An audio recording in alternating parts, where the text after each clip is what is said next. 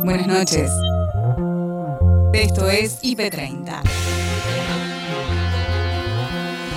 En 30 minutos te voy a mostrar lo mejor de la programación del día.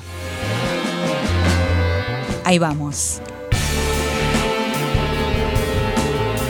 Hoy en IP30, el diputado del PRO nos adelanta las aspiraciones electorales del expresidente. Ser parte de un proceso, de, acompañar un proceso de, nuevos liderazgos, es lo que ha dicho en alguna entrevista con, con Vargas Llosa hace un tiempo, y lo sigue repitiendo, y él mismo ha dicho que no quiere ser candidato, o por lo menos en esta elección, después hacia futuro nadie puede decir nada en, en política. COVID. Si bien tiene múltiples síntomas, el COVID es una neumonía, pero con particularidades, afirma el doctor Carlos Luna. Curiosamente, esta neumonía suele no presentar los signos clínicos que presentan las neumonías habitualmente, que nosotros con un estetoscopio nos damos cuenta que esto está presente. Esto suele ser una sorpresa y la radiografía de tórax, que es el elemento que habitualmente usamos para diagnosticar una neumonía, muchas veces es negativa. Solo eh, es visible en una tomografía computada. El expresidente en la mesaza con un planazo. Un presidente también tiene un momento que tiene que descansar, no ser presidente o no. Absolutamente. Yo intentaba a las 7, 8 de la noche cuando entraba Olivos y gracias a la hechicera, porque Juliana fue increíble. Yo me olvidaba, en ese momento cerraba todo, no prendía el de la televisión, ponía Netflix y no, me, quería, hasta el día siguiente a las 7 de la mañana trataba de terminar el día y reconstituirme.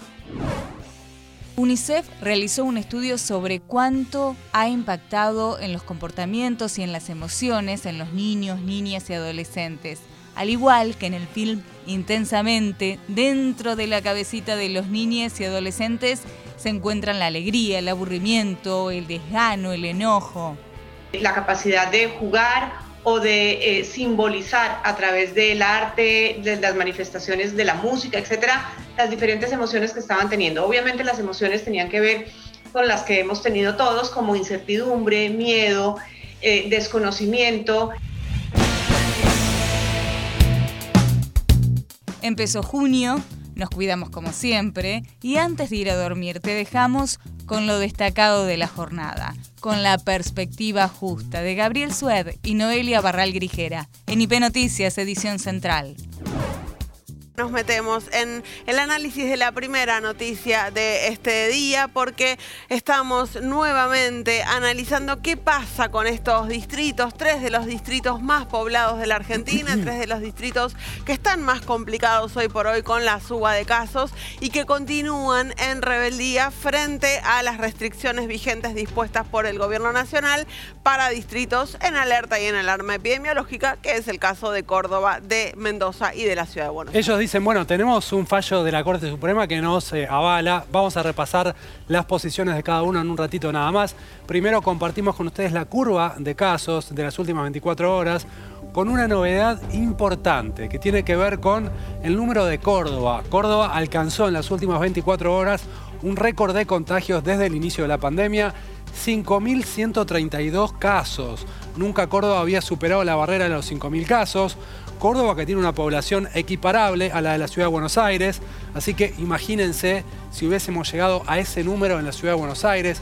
Bueno, Córdoba tiene ese número en este momento y ahora está duplicando en casos a la ciudad de Buenos Aires y un número que sigue siendo récord todos los días, que es el número de los internados en terapia intensiva. La ciudad de Buenos Aires, que su récord histórico está en los 3.500, ¿verdad? O sea que está bastante lejos de los 5.100 que hoy marca Córdoba, un número realmente muy, muy preocupante para la provincia gobernada por Juan Schiaretti y bueno, por supuesto el récord de internados que aumenta día a día, que aumenta además de manera realmente muy, muy abultada cada día que pasa. Hoy se 7.417, como siempre decimos, más del 60% la tasa de mortalidad, así que un número que va a terminar impactando en las muertes. Y además sigue siendo muy alto el dato de contagios. Recordemos que en el gobierno esperan que a partir de mañana empiece a notarse el impacto de las restricciones de la última semana, del confinamiento.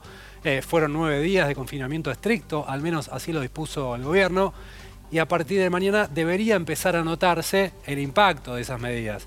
Si mañana no tenemos un número debajo de 30.000 casos, va a haber una sensación de que las medidas no tuvieron el efecto esperado. Y va a haber eh, toma de decisiones también, ¿no? Porque nos estamos acercando también al momento en el que empieza la Casa Rosada nuevamente a pensar cómo continúa esto.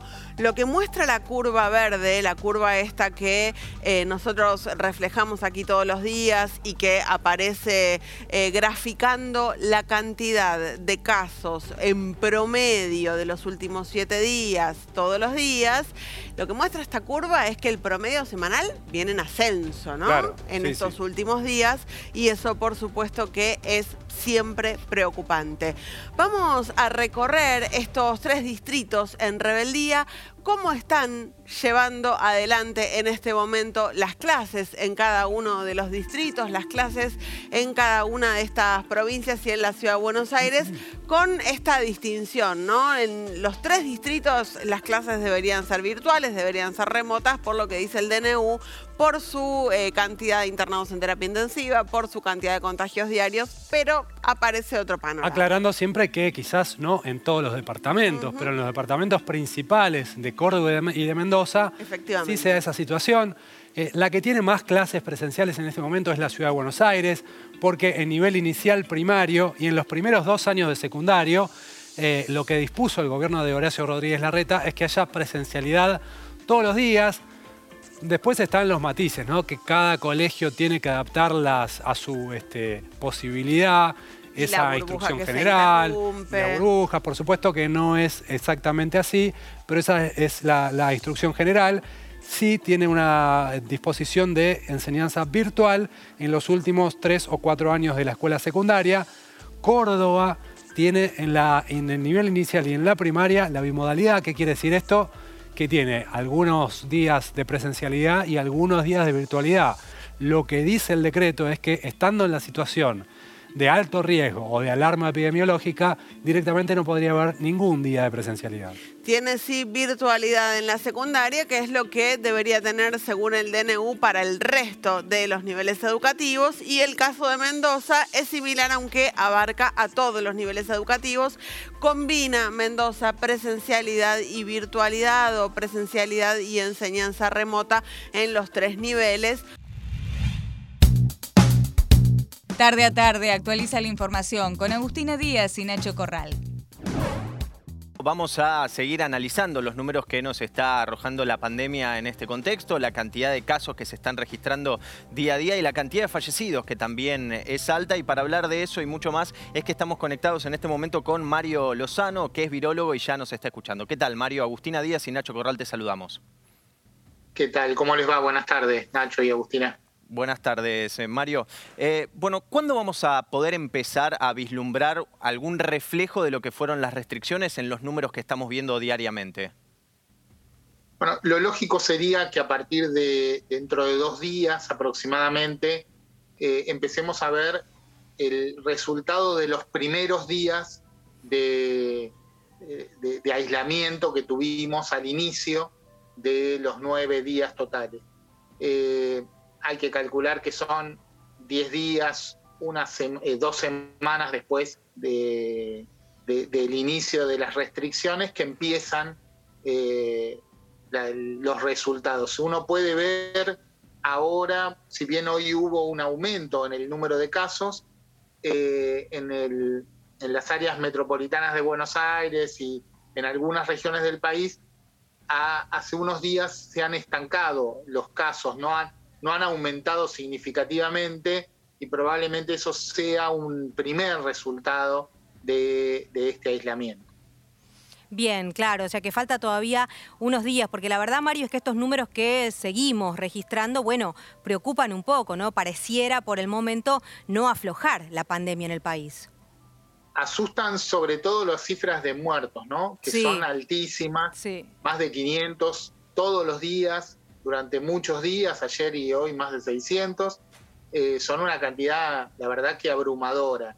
Pero claro, estamos viendo, pensemos que todavía, además, las cifras de muertos reflejan la actividad que ocurrió, eh, en, digamos, los, contagios que el virus produjo 15 días atrás. Eh, las personas que se contagiaron dos semanas antes del día de hoy. Y, y obviamente ahí no teníamos para nada eh, ninguna restricción y bueno, las cosas suceden como, como están sucediendo. Cuando se relajan las, las políticas de cuidado, aumenta la probabilidad de que el virus contagie a más gente y eso necesariamente produce más fallecimientos. El diputado nacional Sebastián García de Luca habló de las aspiraciones del expresidente con Andrés, Leandro y Patricia en Redacción IP. Lo veo como un escenario propio de una oposición que, está en un proceso también de reconstrucción de una alternativa, con, sus distintas matices, con sus distintos actores. Y creo que eso es parte de lo que venimos ahora a, discutir en el próximo, el próximo cierre de listas, con las pasos, si es que hay paso, y con distintos actores que pueden expresarlo, Andrea, así como bien dijiste, que en el gobierno había también distintos sectores, no me gustaba llamarlo en ese sentido, de, qué ala o ahora qué halcón o qué paloma y demás cuestiones, pero sí creo que, somos una oposición con una coalición de, distintos actores, donde está el radicalismo, con, también con sus discusiones internas, con sus distintos matices e improntas, como Cornejo, Lutó, Pose o Abad. Este, también pasa en el PRO con los sectores que has mencionado, en el caso nuestro este, con, Emilio Monzó, con Rogelio Frigerio y con muchos actores también que tendemos en ir hacia el centro y otros que en todo caso plantean una idea mucho más confrontativa, mucho más extrema. Y creo que eso es lo que nos toca ahora dirimirlo en, este proceso electoral. Y, está bien que así sucede, que la gente diga qué, qué actor quiere en cada lugar. Sí. Sebastián, ¿qué quiere Mauricio Macri? ¿Qué, lugar quiere? ¿Quiere una especie de reivindicación personal? ¿Quiere él tallar? ¿Está mirando de reojito 2023? ¿Qué, es lo que quiere Mauricio Macri? ¿Cuál es su juego? Mira, Andrés, lo que tengo que basarme es lo que ha dicho, que es ser parte de un proceso, de, acompañar un proceso de, nuevos liderazgos. Es lo que ha dicho en alguna entrevista con, con hace un tiempo y lo sigue repitiendo y él mismo ha dicho que no quiere ser candidato, o por lo menos en esta elección, después hacia futuro nadie puede decir nada en, política, este, falta mucho tiempo para el 23 y después será parte de otra discusión. Y sí creo que en todo caso quiere eh, hacer marcar la impronta que él tiene dentro del espacio, que es lógico, es un expresidente, es conocido, eh, y todo lo que eso implica para un espacio opositor como el nuestro, con sus virtudes, con sus defectos, pero creo que es lógico que él también lleva adelante este proceso marcando su, identidad y lo que él quiere del espacio. Claro. Eh, Sebastián, cuando uno lo, escucha o lo ve a Mauricio Macri en las, en las últimas entrevistas que estuvo dando, sobre todo en la del sábado, no ve algo muy, muy cercano a lo que vos planteás, que haya alguna parte de la alianza que esté intentando un camino más negociador. Sobre todo el sábado dio la sensación, esto es una apreciación personal, que fue la aparición más fallida en el sentido de que no hubo autocrítica y si hay autocrítica tiene que ver con responsabilidad de los otros y parece haber más, más radicalización en el pensamiento que ir hacia el centro. ¿Vos lo ves igual? ¿Te parece que eh, igual dentro del partido se está dando esta diferenciación más allá de lo que diga Macri? Yo creo que, que cada uno con sus matices trata de plantear cómo Juntos por el Cambio vuelve a ser lo que de alguna manera fuimos en Cambiemos, ese espacio heterogéneo, amplio, federal, y eso es lo que nosotros estamos buscando con, Emilio Monzó, que quizás durante los cuatro años de gobierno no nos dimos esa discusión de fondo, fue más consolidar lo que fue el proceso electoral de Cambiemos y no permitir la amplitud, no solamente en sumar dirigentes, sino en la diversidad de ideas. Y creo que eso es el, debate que hoy nos debemos, donde es entendible que algunos quieran tener posiciones más extremas, más confrontativas, o mismas de reivindicar lo que fueron los últimos cuatro años, y quienes nosotros que creemos que tuvimos aciertos y errores, pero que sobre todo nos vemos un debate hacia futuro y cómo nos constituimos como una alternativa de gobierno. En IP Noticias, primera edición, Alejandra y Ariel hablaron con el doctor Carlos Luna sobre la neumonía bilateral que muchos pacientes con COVID pueden llegar a padecer. Los síntomas que tiene COVID, que son la hipertermia, la fiebre, la tos, eh, eh, los otros síntomas respiratorios son todos síntomas compatibles con neumonía. La neumonía grave es la que se manifiesta básicamente con la presencia de insuficiencia respiratoria, es decir, eh, por el lado clínico el paciente bueno, siente falta de aire y desde el punto de vista de los elementos complementarios que uno tiene, puede ver la desaturación en la sangre. Curiosamente, esta neumonía suele no presentar los signos clínicos que presentan las neumonías habitualmente, que nosotros con un estetoscopio nos damos cuenta que esto está presente. Esto suele ser una sorpresa y la radiografía de tórax, que es el elemento que habitualmente usamos para diagnosticar una neumonía, muchas veces es negativa y solo eh, es visible en una tomografía computada. Claro, eso es muy interesante lo que dice, doctor, eh, que da la característica de la neumonía que se desarrolla con esta enfermedad. Quizás no nos demos cuenta que la estamos atravesando y cuando nos damos cuenta es tarde tal vez. Eh, ¿Hay algún indicio previo para eh, determinar que lo tenemos o directamente no? La neumonía está presente, como dije, en más del 80% de los casos. Este, esto no es tan serio. el 80% de los pacientes habitualmente uno los deja en su domicilio, ni siquiera les dice, si se hace, un, un, hisopado, se hace una PCR, se sabe que es positivo, se sabe que el paciente está estable, se lo, generalmente se lo controla por vía telefónica, de forma indirecta, y este, bueno, si el paciente está bien, eh, la fiebre no es muy alta, no tiene eh, mayores síntomas, bueno, eh, de esa manera se lo, se lo sigue. Ahora, si uno lo sigue clínicamente, básicamente a partir de, la evolución clínica y de la saturación este, de, las, de la sangre, que se ha hecho muy popular el hecho de tener un saturómetro, que es un aparato médico bastante, este, bastante útil para esto. Nosotros los neumonólogos hace 20 años que ya lo tenemos en nuestro, entre nuestros elementos y que es también muy útil para darse cuenta de la gravedad del paciente. Así que este es un elemento bastante práctico que sirve para descartar o para poner en alerta y este, generalmente derivar al paciente, en el caso que se desarrolle una neumonía con insuficiencia respiratoria, a una institución, hospitalizarlo y poder seguirlo a ver si debe quedar allí, debe, este, puede irse a su casa o debe ir a una zona más compleja como es la terapia intensiva.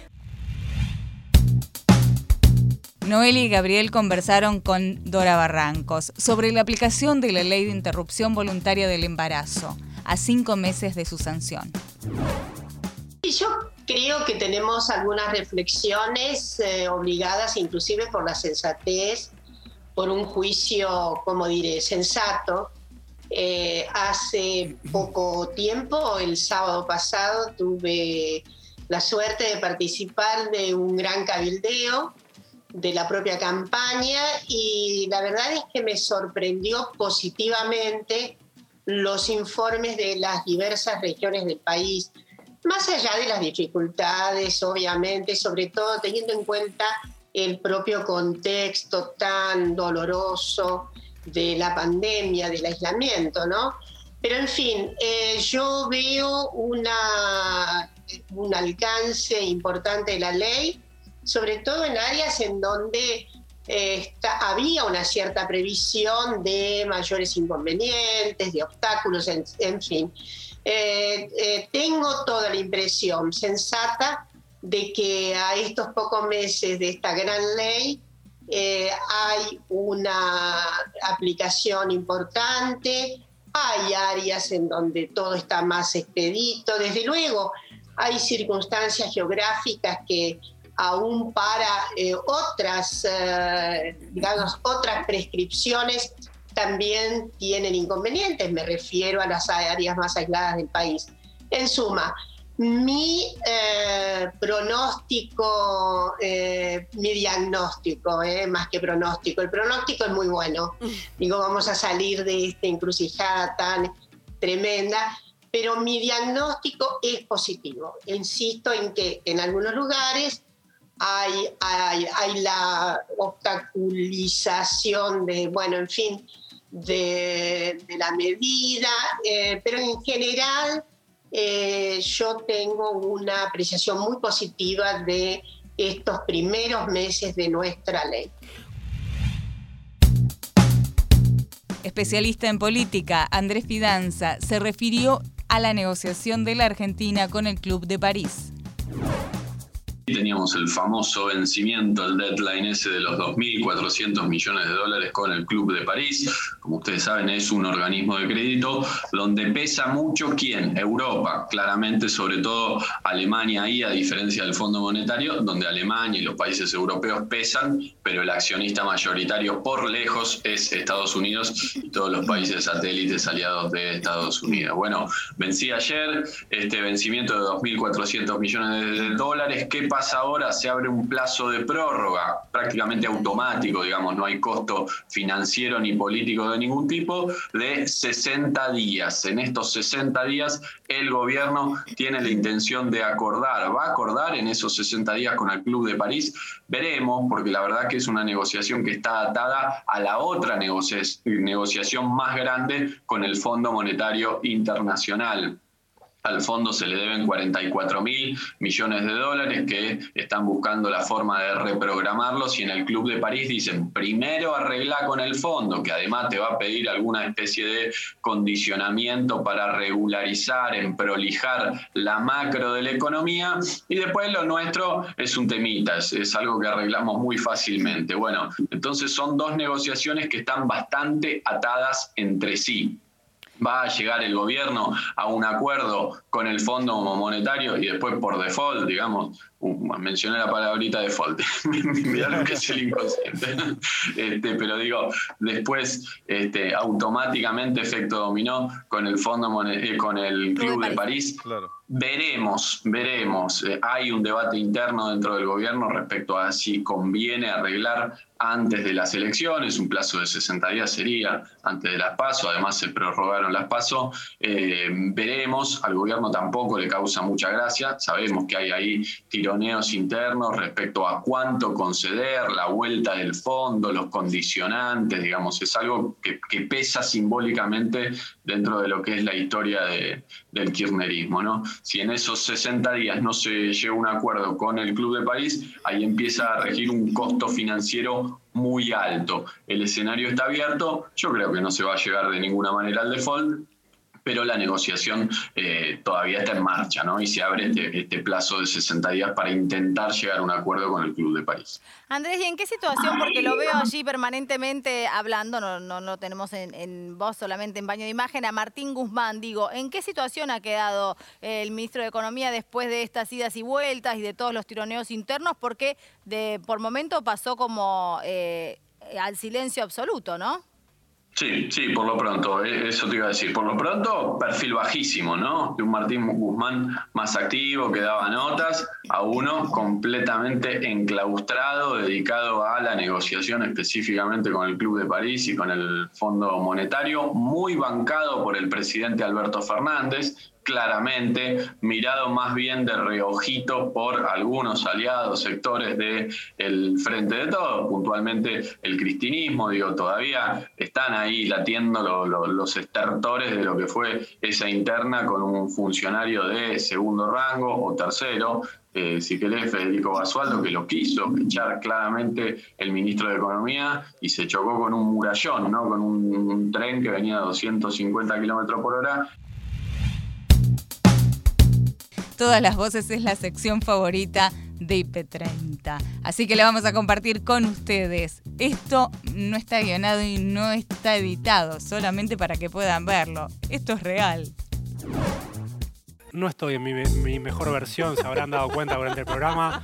No se está haciendo eh, cargo de prácticamente todo el programa. Por favor. Pero quiero participar de este momento importante porque cumplimos nuestro compromiso de que estén presentes todas las voces. Vamos a empezar por la de Elisa Carrió. Elisa Carrió que finalmente se vacunó. Por fin. Sí, qué bueno. igual, ¿no? ¿Se puede elegir? Y aparentemente. A ver cómo fue. Lo logré. Me vacuné, primera dosis con AstraZeneca, 64 años y con morbilidades. y no me vacuné con la vacuna eh, de un laboratorio de Rusia porque Putin es un dictador. Claro. Imagínate si eh, todo el mundo hiciera lo mismo. No, y por suerte que Gran Bretaña no tiene ocupadas las Islas Malvinas. Por suerte. no tiene una política colonial, pero imagínate Si todo el mundo dijera, con esta sí, con esta no. El plan de vacunación estalla. Al horno. Un quilombo. Al horno. Pero bueno, ¿qué va a ser? Eh, acá se puede todo.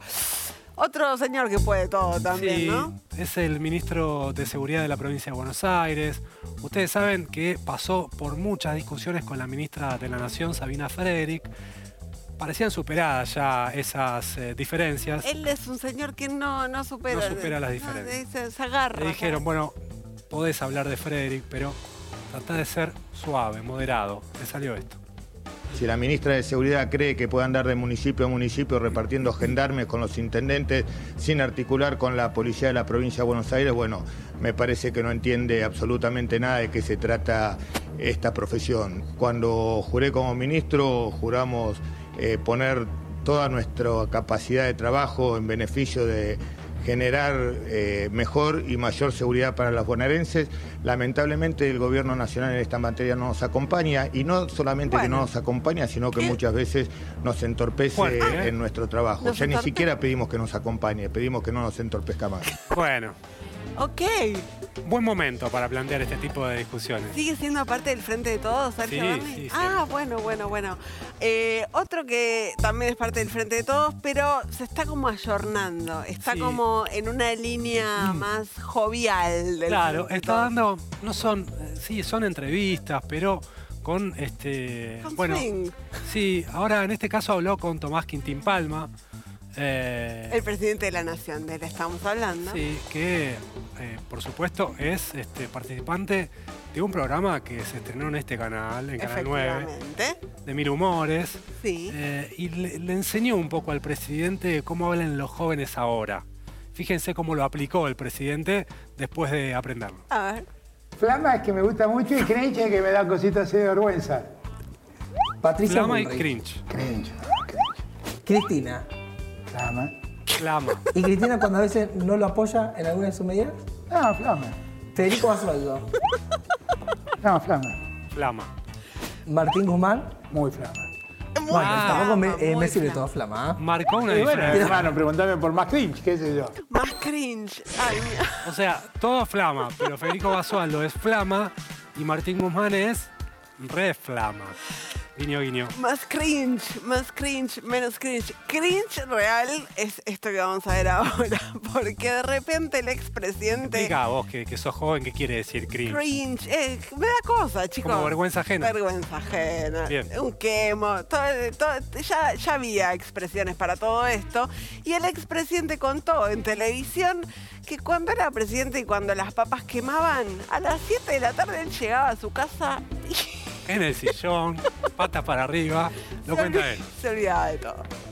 Un presidente también tiene un momento que tiene que descansar, no ser presidente o no. Absolutamente. Yo intentaba a las 7, 8 de la noche cuando entraba Olivos y gracias a la hechicera, porque Juliana fue increíble, Es lo mismo que la yo me olvidaba. En ese momento cerraba todo, no prendía el de la televisión, ponía Netflix y no, y no, no me, no quería, hasta el día siguiente a las 7 de la mañana 12 trataba de terminar Claro, el día poco mucho. y reconstituirme. Yo, la verdad, entiendo que me digas, mira, en un momento te tenés que desconectar, si no la cabeza se te quema. Pero todos los días 12 horas. Pero a las 7 de la tarde no es un poco temprano. No es temprano. Igual lo envidio, ¿eh? Sí. Me gustaría, me Pero, gustaría ¿A hacer. qué no le gustaría? Un laburo tranquilo, llegás a las 7 de tu casa, te desconectás. Perfecto. Pies Lapka conversó con Olga Izaza, representante adjunta de UNICEF Argentina, sobre un estudio realizado que demuestra cuánto afectó la pandemia a los niños, niñas y adolescentes. Bueno, este fue un estudio que hicimos eh, en tres momentos diferentes de la pandemia. Empezamos el año pasado y terminamos hacia finales de febrero de este año, consultando a los niños y a las niñas que están en mayores condiciones de vulnerabilidad en seis regiones del país, dándole la voz a los niños y a las niñas indígenas, a los chicos y a las chicas que viven en los barrios periurbanos, eh, a los niños y las niñas, a los hombres y a las mujeres. Eh, en fin, digamos, toda la diversidad de chicos y chicas que tenemos en el país y que están viviendo esta pandemia de diferentes formas. Y un poco lo que encontramos es que, eh, obviamente, como era de esperarse, muchos de ellos desarrollaron comportamientos y emociones adaptativas a la pandemia, entre ellas, por ejemplo, eh, la capacidad de jugar o de eh, simbolizar a través del arte, de las manifestaciones de la música, etcétera, las diferentes emociones que estaban teniendo. Obviamente las emociones tenían que ver con las que hemos tenido todos, como incertidumbre, miedo, eh, desconocimiento, en muchos casos retraimiento, sobre todo en lo ocurrido de la pandemia, el retraimiento y el desgano, digamos, de los adolescentes ha sido una característica que también hemos visto. Eh, dicho eso, también hubo un grupo de niños y niñas que desarrollaron algunos eh, síntomas relativos a su salud mental eh, y que son preocupantes, asociados, por ejemplo, a una posible depresión o a posibles trastornos del sueño o del comportamiento que tuvieron que asistir a asistencia médica, a recurrir a asistencia médica para que fueran valorados y tratados. Y esto nos permite decir que la salud mental de los chicos y las chicas tenemos que seguirla cuidando. Eso, de, eso desde ya, ¿no? Porque digo, sin la salud mental es como que pareciera que todo el resto, ¿no? Queda también totalmente eh, como nulo, bloqueado. El tema acá, la pregunta, creo, Olga, es eh, cómo podemos contener, ¿no? Cómo podemos eh, abordar y darles una contención lo más qué sé yo, eh, precisa, ¿no? O, más, positiva a los chicos en esta situación, porque aparte, sobre todo, en donde eh, todavía eh, no sabemos cuándo va a terminar. O sea, si bien el ser humano de por sí vive en una incertidumbre, pero digo, esto de la pandemia es como que la incertidumbre, ¿no? Se pone como a flor de piel más todavía, ¿no? Bueno, hay varias recomendaciones que surgen del estudio. Una, recordar siempre que las redes sociales de soporte son fundamentales para los niños y las niñas. ¿Quiénes son esas redes sociales de soporte? En primera instancia, las personas que conviven con ellos y con ellas en las familias. En general, eh, mujeres o eh, cuidadoras o cuidadores, hombres también. Eh, hermanos mayores que necesitamos que vuelvan a cargar también ellos energía para acompañar a las chiques en este proceso de pandemia que, como decimos, es largo y seguramente vamos a tener que seguirlo enfrentando. Y hasta acá llegamos por hoy. Acordate que podés ver las notas completas en nuestro sitio www.ip.digital y en nuestro canal de YouTube, búscanos como IP Noticias y suscríbete. Hasta la próxima. Buenas noches.